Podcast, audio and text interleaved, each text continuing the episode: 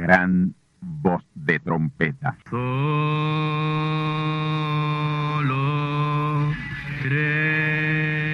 Saludos amigos y hermanos radioyentes. Están ustedes en sintonía con la audición radial Gran Voz de Trompeta, con el mensaje final de Dios al mundo, a la iglesia y a su pueblo escogido. Esta es la voz de Dios, proclamando el mensaje del Evangelio del Reino, o Evangelio eterno, a todos los que moran en la tierra, en el cumplimiento de Apocalipsis capítulo 14 y verso 6. Este es un mensaje de alerta y de apercibimiento ante los eventos proféticos del fin del mundo que ya han comenzado.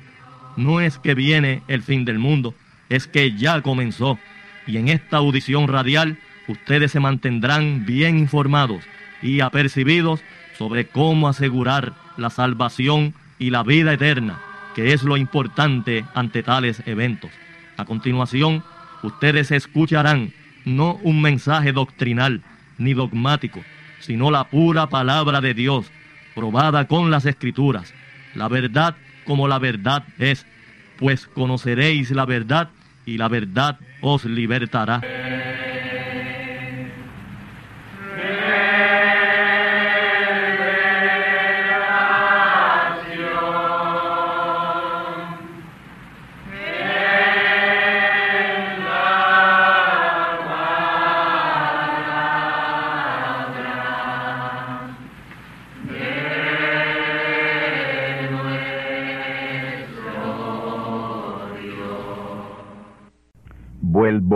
Repetir esta importantísima pregunta bíblica. Señor director de la audición radial Gran Voz de Trompeta, ¿puede dar una explicación sobre lo que es la blasfemia del Espíritu Santo? Pecado que no tiene perdón aunque se procure con lágrimas. Respuesta. Amigos y hermanos, la respuesta a esta pregunta es bien sencilla, bien simple. La blasfemia del Espíritu Santo es atribuirle a Dios lo que es del diablo o atribuirle al diablo lo que es de Dios. Por ejemplo, cuando oímos una revelación en la palabra, que nunca hemos oído. Y porque no la hemos oído nunca y nos suena rara, la llamamos del diablo sin escudriñar bien. Y resulta que es una correcta revelación, que es una revelación de Dios. Quien le llamó del diablo incurrió en blasfemia. Y por otra parte, llamar una revelación que es inspirada del diablo como que es de Dios, siendo una falsedad, una falsa doctrina, eso es blasfemia contra el Espíritu Santo.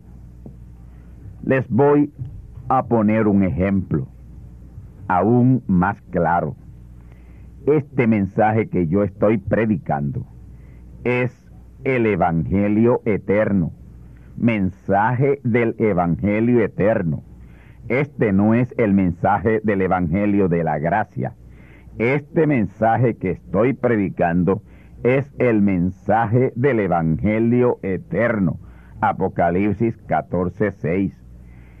Y se está revelando muchas cosas que tienen que ver con este Evangelio eterno y que por primera vez las están ustedes escuchando.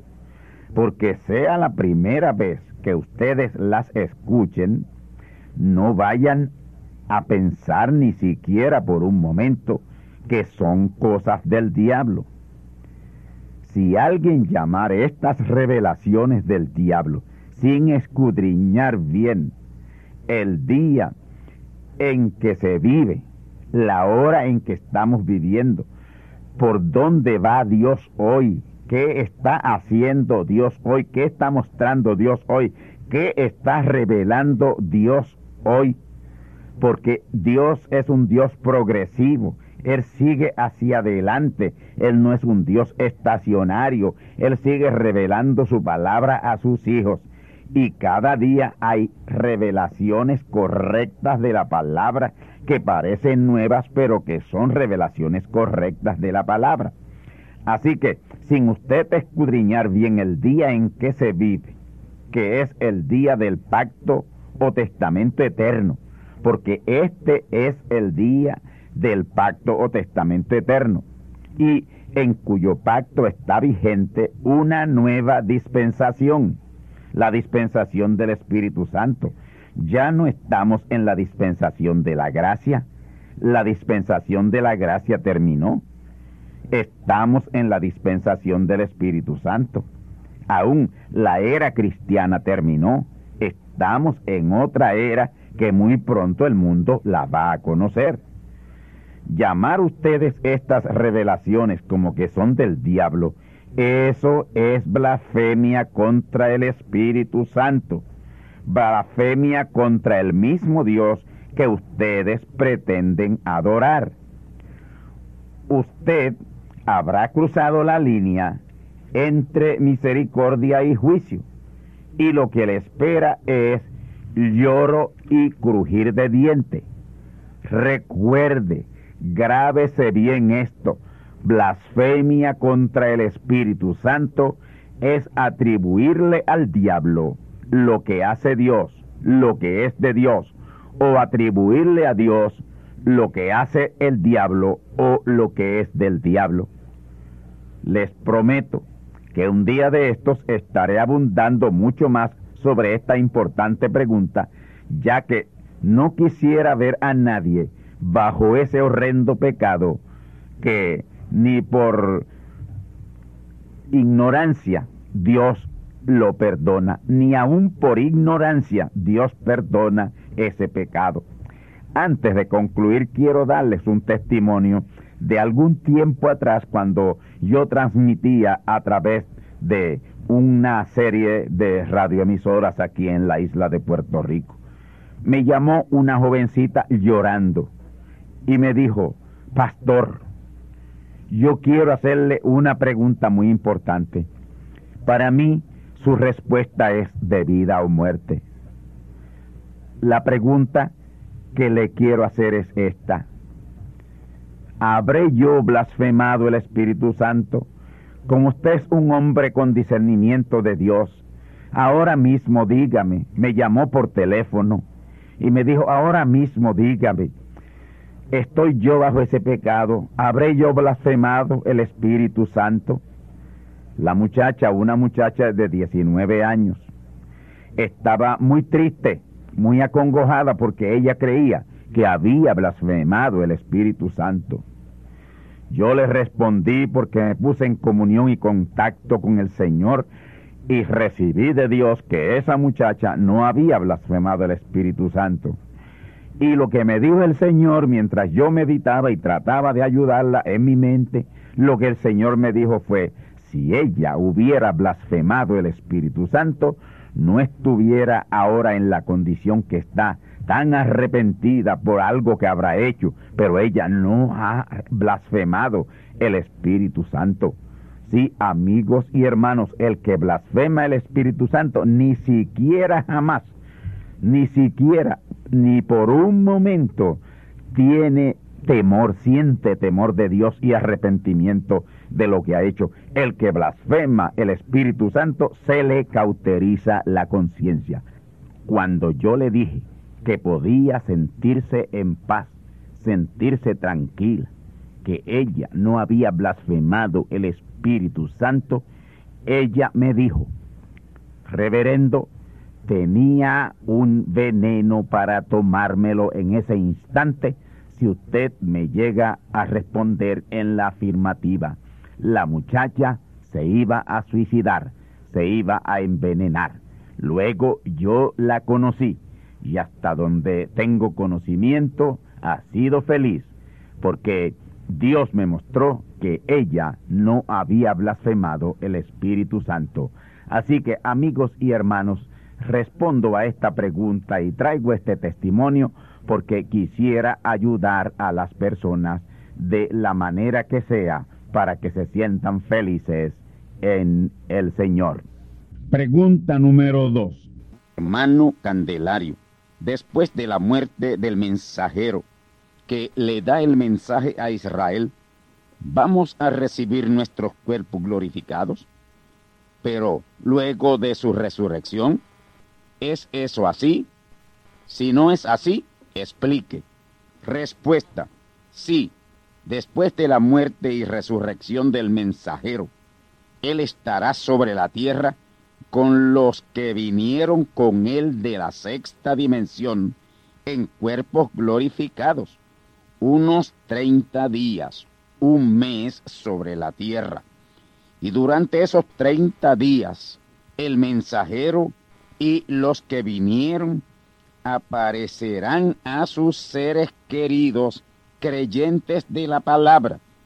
Y a medida que le van apareciendo, estos van recibiendo el cambio de sus cuerpos a cuerpos glorificados.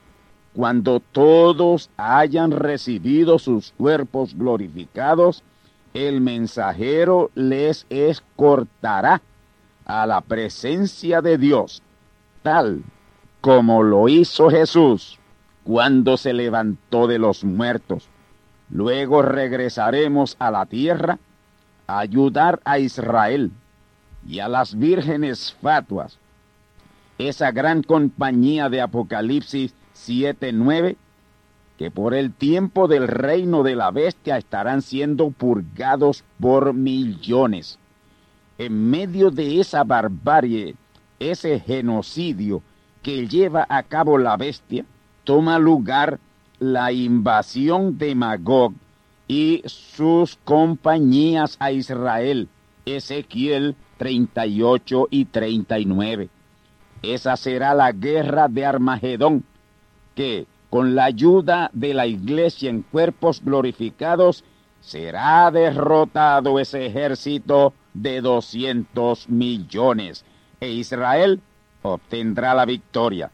Los israelitas que sobrevivan a esa terrible batalla estarán limpiando ese valle de Mejido y todo el demás campo de batalla por unos siete meses antes del reino milenial. Todos esos que quedaron vivos, que fueron muy pocos, serán unidos a millones de judíos que resucitarán en una resurrección a principio del reino milenial y entrarán al milenio. Apocalipsis 24. En esta resurrección, las vírgenes fatuas, que son millones, no resucitarán. Se pierden el reino milenial por incrédulas. Pero resucitan al final del reino milenial juntamente con esa multitud cuyo número es como la arena del mar. Estos no se unen a esa multitrillonaria multitud que circunda el campo de los santos para hacer guerra contra ellos. Estas son las ovejas que estarán a la derecha y es decir, tienen salvación.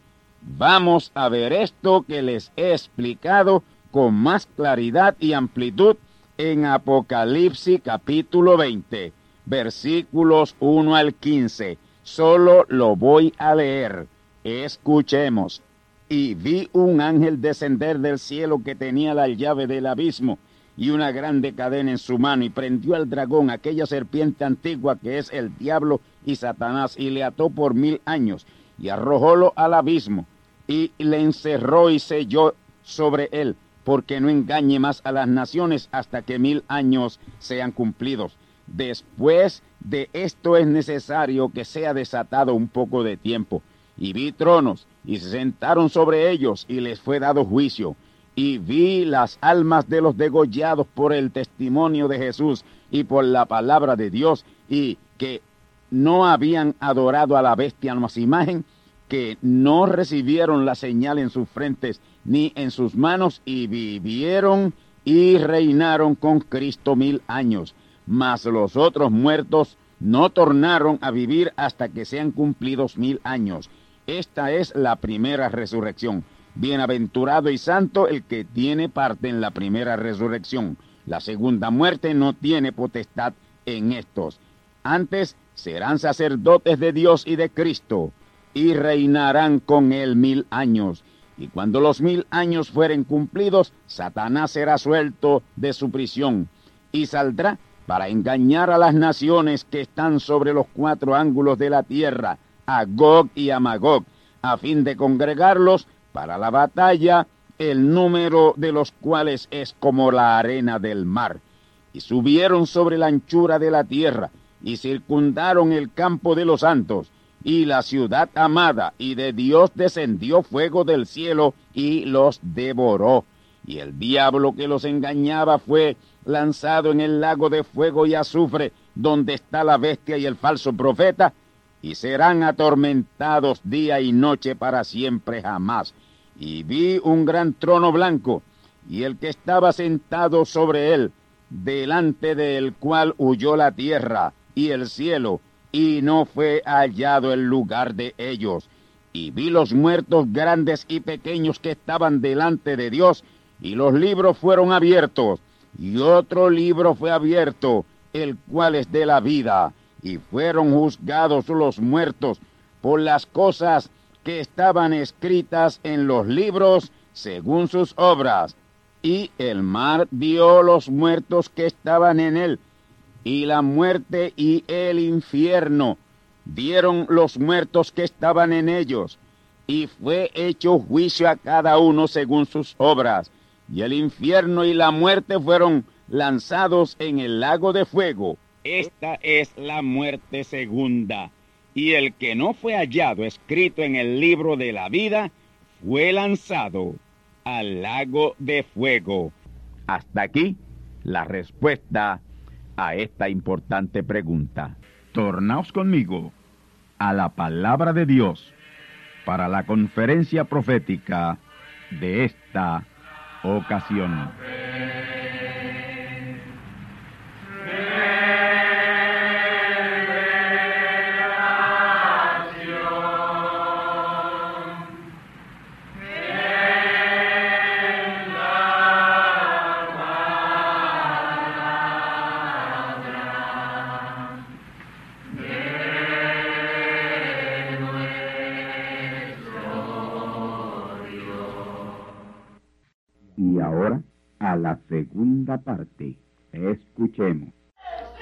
Los versos 5 al 8 menciona los doce mil de cada una de esas tribus.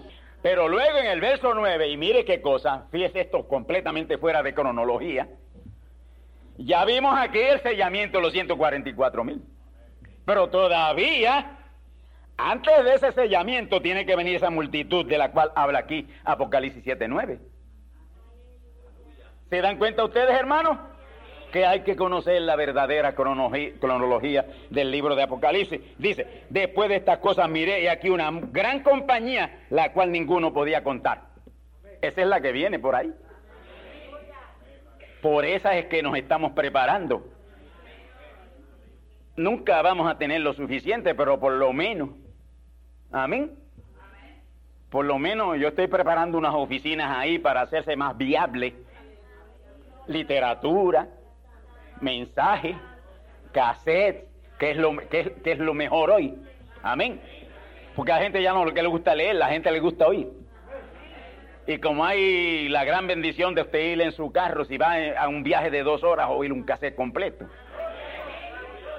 Amén. Si ven a, donde esté, esté, puede estarlo oyendo. Amén. Sin necesidad de estar ocupando los ojos sencillamente los oídos. Por eso es que hay una escritura que dice que por el oír es que viene la fe, por el oír es que viene el conocimiento, por el oír es que viene la revelación.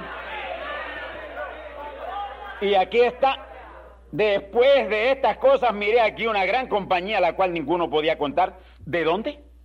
De todas gentes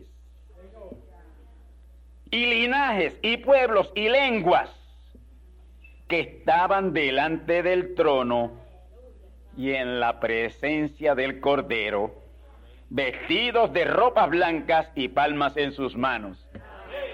Ellos estarán delante del trono y en la presencia del Cordero. El Cordero y el trono es la misma cosa. Amén. Gloria al nombre del Señor. Vestido de ropas blancas y palmas en sus manos. La vestidura de ropa blanca representa que han sido salvos. Las palmas en sus manos representa victoria. Que han sido victoriosos en recibir este mensaje antes de que la hecatombe sacuda esta tierra. El verso 10 dice, y clamaban en alta voz diciendo, salvación a nuestro Dios. Debe decir salvación de nuestro Dios, que está sentado en el trono y al Cordero. Dios y el Cordero. Dice que Dios es Cristo, la palabra, el Espíritu Santo. El Cordero es el hombre de carne y hueso en quien ese Espíritu Santo se posesiona para traer el mensaje. Amén. Así que el Cordero y el trono son inseparables. Porque si se separan, si se separan, entonces cómo se va, cómo va a ser viable, cómo se va a llevar a cabo el, gran proceso de traer a esos millones y millones de sobre toda la faz de la tierra, porque no habrá un solo rincón sobre la faz de la tierra que este mensaje no habrá de llegar. Amén. Y clamaban en alta voz diciendo salvación a nuestro Dios, que está sentado sobre el trono y al cordero. Verso 11. Y todos los ángeles que estaban alrededor del trono y de los ancianos y los cuatro animales postrándose sobre sus rostros delante del trono y adoraron a Dios. Va a haber una adoración colectiva de millones y millones de gente a Dios. Ya aquí no van a adorar trinidades, ya aquí no van a adorar denominaciones y aquí no van a adorar sistemas, ellos van a adorar a Cristo la palabra, Dios. Bendito el nombre del Señor. Y todos los ángeles estaban alrededor del trono. Amén. Todos los ángeles estaban alrededor del trono. Y de los ancianos. Y los cuatro animales y postráronse sobre sus rostros delante del trono y adoraron a Dios. ¿Se imaginan ustedes ese día glorioso, ese día tremendo? Que nosotros lo vamos a ver. Gloria a Dios. Y decían, amén. La bendición y la gloria y la sabiduría y la acción de gracias y la honra y la potencia y la fortaleza sean a nuestro Dios para siempre jamás. Ya aquí es para Dios, no para sistemas, no para sistemas eclesiásticos, no para individuos. Ahora la adoración es a Dios. Amén. Porque tales adoradores el, adoradores el Padre busca que le adoren y aquí es donde se va a cumplir lo que el Señor dijo. Amén. Aquellas palabras que él le dijo a la samaritana. Y respondió uno de los ancianos diciendo, escuchen bien ahora. Y respondió uno de los ancianos diciéndome, amén. Estos que están vestidos de ropas blancas, ¿quiénes son y de dónde han venido? Estos que están vestidos de ropas blancas, que son los mismos que tenían palmas en sus manos, palmas representa victoria. Amén. era uno de los símbolos que se usaba ya en el tiempo de la iglesia primitiva. Y claro, si usted va a las catacumbas, que eran ciudades subterráneas donde ellos sobrevivieron, y yo estuve allí, puedo contar esto porque lo vi, lo vi con mis ojos y lo palpé con mis manos allí en esas ciudades que le llaman las catacumbas, allí están todos esos símbolos, ellas tenían todos esos símbolos. El pez, las pencas de palma, amén. todo eso ellas lo tenían. Y eso, la, palma lo que representa es victoria. Es como, como los laureles, las hojas de laureles. Amén. Pero la palma, especialmente lo que representa es victoria. Y ellos aquí con palmas en sus manos están representando la gran victoria que han tenido. La gloriosa y grande victoria que han tenido. ¿Victoria de qué? De haber vencido. Amén. No fueron sellados por la imagen ni por la bestia. Escaparon. Por, ¿Y por qué escaparon? Porque dieron oído al mensaje de Dios para su tiempo. El mensaje de la palabra les impidió a ellos, evitó el conocimiento que le fue dado, evitó que ellos fueran sellados fuera de la palabra. Por el contrario, fueron sellados dentro de la palabra. Amén. Con el sello del Dios vivo, que es la palabra. Amén. Exactamente como los 144 mil. Y respondió uno de los ancianos diciendo, estos que han venido de, estos que están vestidos de ropa blanca, ¿quiénes son y de dónde han venido? Una multitud que nadie podía contar, aquí está, Apocalipsis 7.9.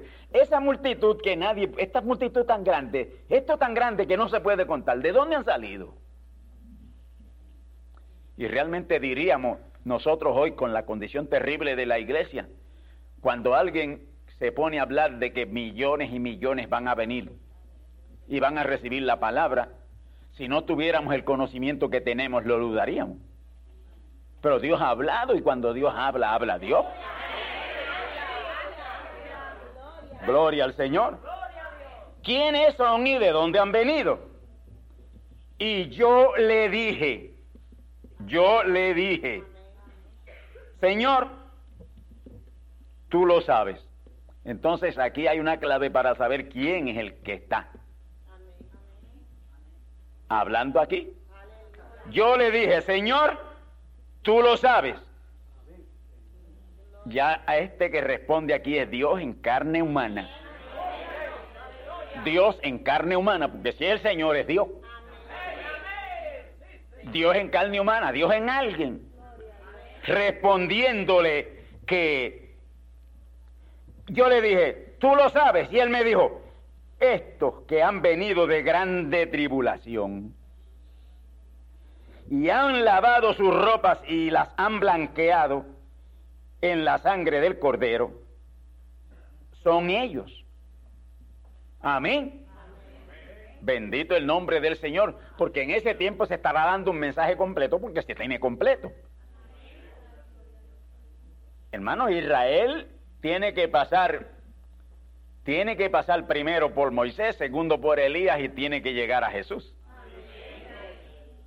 Por eso es que en un hombre van las tres unciones para convencer a Israel. Para convencer a Israel. Amén. Elías como Elías los restaura, como Moisés los libera. ¿De qué los libera? De la tradición. Porque el pueblo judío está metido de cabeza en tradición. Y para sacarlo de esa tradición de la ley, tiene que venir Moisés, que fue quien se la dio. Y para restaurarlos a la palabra tiene que venir Elías. Y ellos lo saben, que él fue el que lidió con los Baales, haciendo descender fuego del cielo y consumiendo aquel holocausto. Amén, para retar y traer al pueblo de Dios a los pies del Señor. Y postreramente los lleva a Jesús.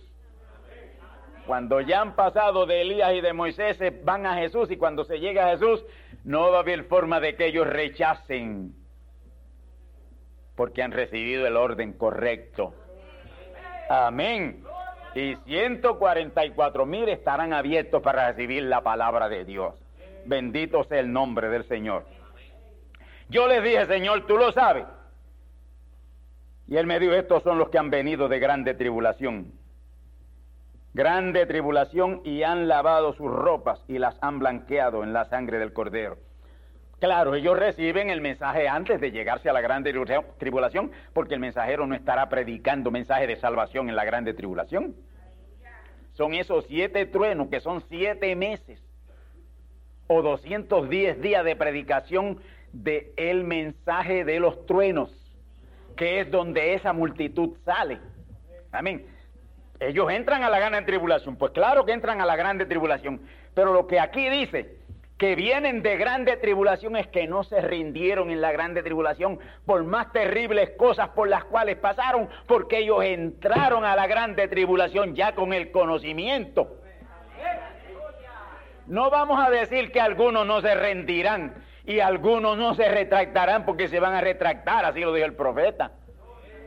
Pero serán muy pocos, porque ellos verán cosas tan grandes y tan tremendas y tan profundas que será imposible, casi imposible, no del todo imposible porque algunos se retractarán. Bendito el nombre del Señor. Han lavado sus ropas y la han blanqueado en la sangre del cordero. Por esto están delante del trono de Dios y le sirven día y noche en su templo. Y el que estaba sentado en el trono tendrá su pabellón sobre ellos. Porque en aquel día solamente habrá un pastor y un rebaño. Amén. Bendito el nombre del Señor. Y no tendrán más hambre. ¿Hambre qué? Hambre espiritual. Esos millones van a ser saciada su sed. Su hambre espiritual va a ser saciada porque ellos recibieron la palabra en abundancia. Y no tendrán hambre ni sed y el sol no caerá más sobre ellos, ni otro ningún calor. Amén. Ya ustedes saben, hermano, lo que está pasando sobre la tierra hoy. En los mismos Estados Unidos, en la India. Muchos lugares del mundo son miles los que están muriendo de calor. Ahora, hermanos, fíjese, en ese capítulo 16 de Apocalipsis, ¿cuál es la tercera plaga? Cuando ustedes oyeron eso, que la gente está muriendo de calor sobre la faz de la tierra, y todos esos fuegos, que, estos fuegos que ocurren, hermano, es el sol. Ellos no saben quién está ocasionando, provocando esos fuegos que están arrasando lugares de la tierra. Es el sol. Es el sol. Escuche bien. Y el tercer ángel derramó su copa sobre los ríos. Amén. No, el, el cuarto. Porque, y el cuarto ángel derramó su copa sobre el sol, cuarto ángel, la cuarta plaga. Y el cuarto ángel derramó su copa sobre el sol y le fue dado de quemar a los hombres con fuego. La gente está muriendo de calor. Está muriendo de calor. ¿Lo han oído en las noticias? ¿Lo han leído en los periódicos? ¿Se dijo aquí que eso iba a suceder o no? ¿Qué pasa? Que estas cosas le pasan por encima a la gente porque en vez de estar pendiente de esas cosas tan importantes, están pendientes de otras cosas. Amén. Vamos a estar pendientes de la palabra, vamos a concentrarnos en la palabra. Aquí se habló de esa plaga y se dijo que iban a ser lanzadas por el aire. Y quizás de aquí no llegan muy lejos. Pero cuando se lanza a través de esa onda radial cubre el mundo. Amén. Y esa palabra está azotando la India. Y esa palabra está azotando Estados Unidos. Bendito el nombre del Señor el cuarto ángel derramó su copa sobre el sol. Y le fue dado quemar a los hombres con fuego. Y los hombres se quemaron con el grande calor. Y blasfemaron el nombre de Dios, que tiene potestad sobre estas plagas, y no se arrepintieron para darle gloria. El problema es de ellos por no darle gloria a Dios. Porque usted le da gloria a Dios cuando usted recibe el mensaje de Dios. Y hay un mensaje de Dios circulando. No hay muchos mensajes, hay un solo mensaje de Dios circulando.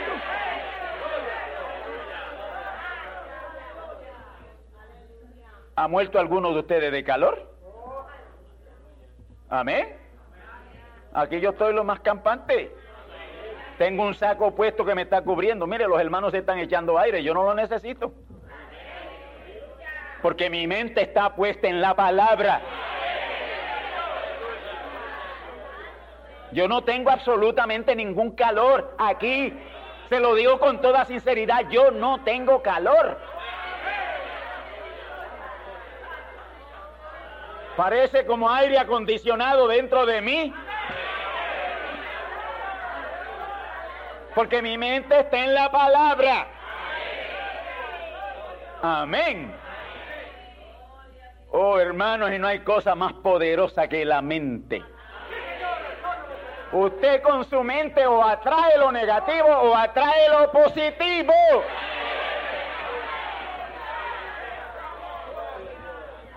Gloria a Dios. Y el cuarto ángel derramó su copa sobre el sol y le fue dado a quemar a los hombres con fuego. Y los hombres se quemaron con el grande calor y blasfemaron el nombre de Dios que tiene potestad sobre estas plagas y no se arrepintieron para darle gloria.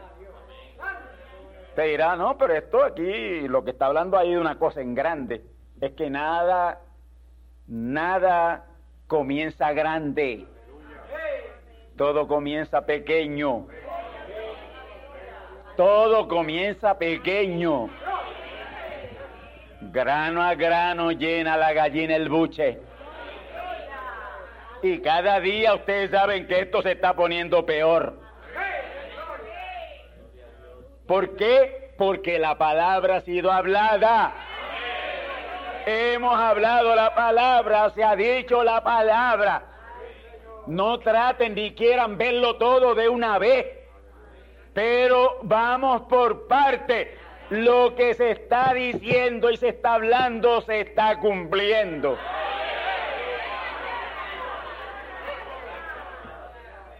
Oh, gloria al nombre del Señor. Mis hermanos, ya quiero ir concluyendo. Quiero ir concluyendo. Y quizás aquí pues trate algo personal. Bendito el nombre del Señor. Hoy, domingo 26 de julio de 1998, es el día de mi cumpleaños. Yo cumplo año hoy. Yo nací a las 3 de la madrugada de un día 26 de julio de 1925. Así que hoy es el día de mi cumpleaños número 73.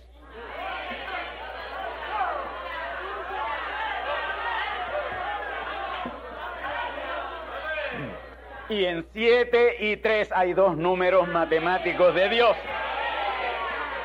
Pero si usted lo suma, le dan el otro.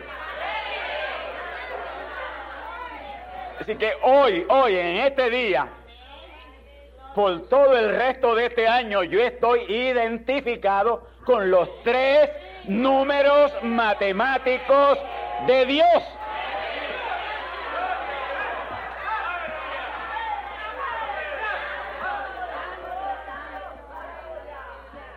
Amén.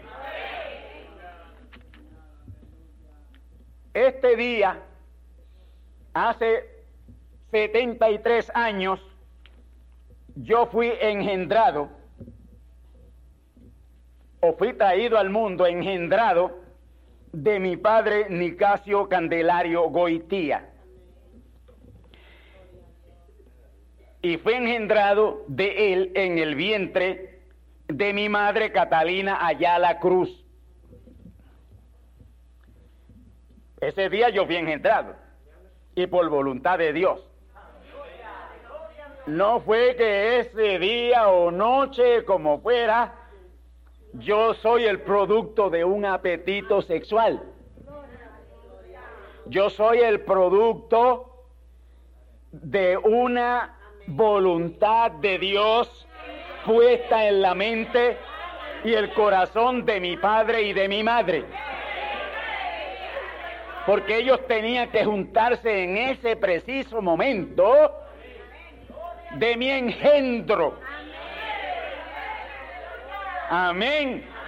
Porque todo hombre de Dios viene a este mundo por perfecta voluntad de Dios. Yo no estoy en el mundo por voluntad de varón. Yo estoy en el mundo por voluntad de Dios. Amén. Y como siempre le he dicho, ese día o esa noche, yo no sé cuándo fue. Porque si fue por voluntad de Dios, Dios hasta tenía el momento preordenado. Y ambos tenían que sentir la misma cosa para yo venir al mundo. Amén. En mi cuerpo físico, por supuesto, porque ya yo existía desde antes de la fundación del mundo. Gloria a Dios. Amén. Y cuando yo nací, o ya estaba en el vientre de mi madre, ya con su barriga grande, llegó el momento de ya se está acercando yo parir, dijo mi mamá, y empezó a buscar el nombre. Y consiguió el nombre. Y cuando le dijo a papá el nombre, papá le dijo que no, que él tenía otro ya. Y ahí hubo un pulseo. Mamá que tenía que prevalecer el nombre de ella y papá que tenía que prevalecer el de él. Amén. El de mi mamá era Oscar. El de mi papá era Federico.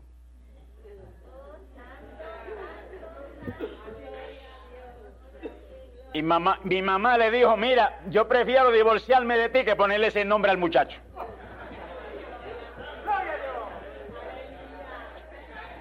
Bueno, hermano, yo le estoy relatando esto porque estos aparentemente son cosas que no tienen importancia, pero las tienen. Amén. Yo no tengo nada contra los Federicos.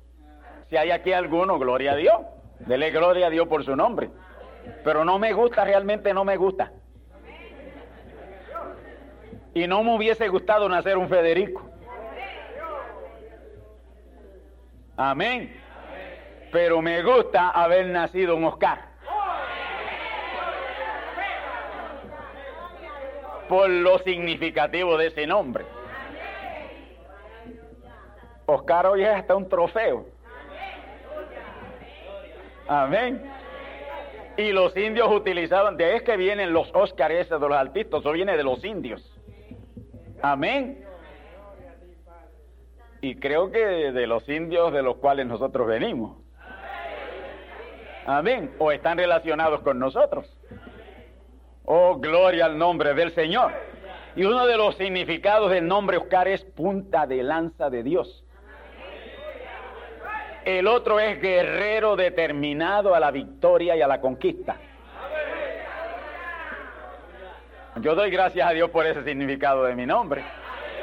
Porque eso es lo que soy, un guerrero determinado y sé ahora que soy una punta de lanza de Dios. Y al diablo que se cuide porque lo voy a traspasar.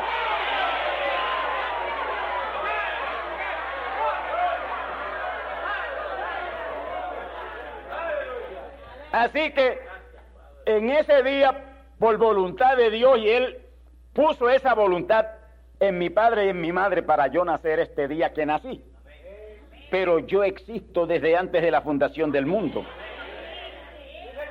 Los hijos de Dios son eternos. Nuestro nacimiento natural, físico, tiene un comienzo. Sí que tiene comienzo. El de Adán tuvo comienzo. El de todos tiene comienzo. Pero nuestra existencia como hijos es eterna. Yo en lo espiritual ni tengo comienzo de días ni fin de años. Porque yo existo con Dios todo el tiempo. Y ustedes existen en Dios y con Dios todo el tiempo. En mi existencia espiritual yo soy eterno como Dios mi Padre espiritual es eterno. Y lo que estoy diciendo de mí, díganselo de ustedes también.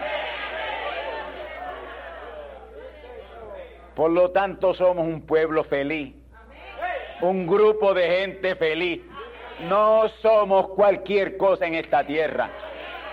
No lo tengamos a orgullo.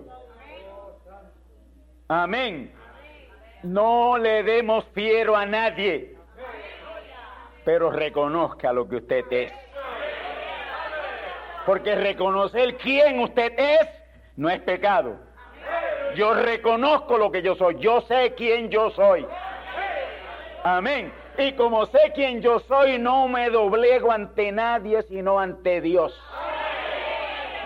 Porque el único más grande que yo es Él.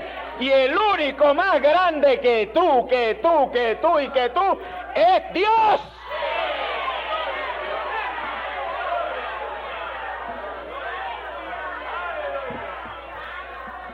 Oh, gloria al nombre del Señor.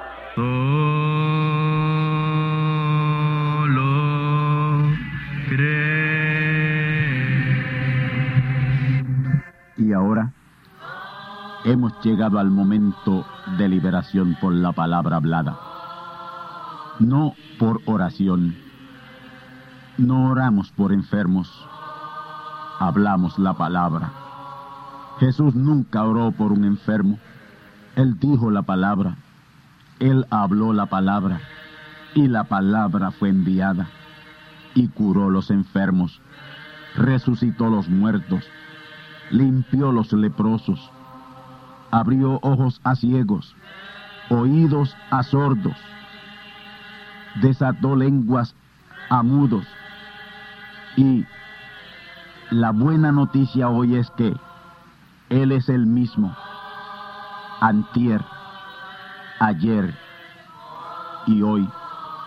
Lo que Él hizo antier y ayer por otros, lo puede hacer hoy por ti. Tened la fe de Dios. Al que cree, todo es posible. Cree solamente y te será hecho.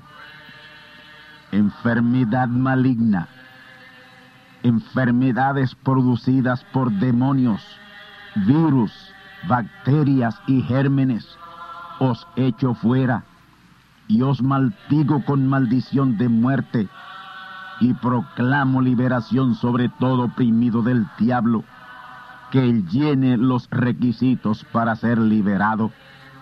Enfermedad te declaro fuera de existencia y pido la sanidad de los enfermos y la liberación de los oprimidos. En el nombre del Hijo de Abraham, el Todopoderoso Señor. Amén. Amén. La palabra ha sido dicha. La palabra ha sido hablada y tú estás liberado. Da gracias a Dios por tu liberación y ve y cuéntale a otros lo que Dios ha hecho por ti.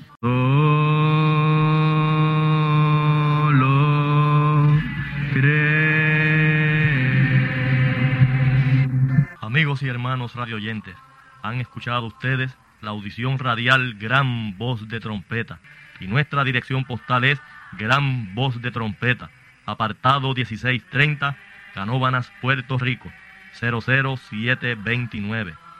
Una vez más, Gran Voz de Trompeta, apartado 1630, 1630, Canóbanas, Puerto Rico, 00729. Les invitamos muy cordialmente para que escuchen estas conferencias proféticas y sean apercibidos ante los eventos del fin del mundo que ya comenzó. Les deseamos pues ricas bendiciones en Cristo el Señor. Amén.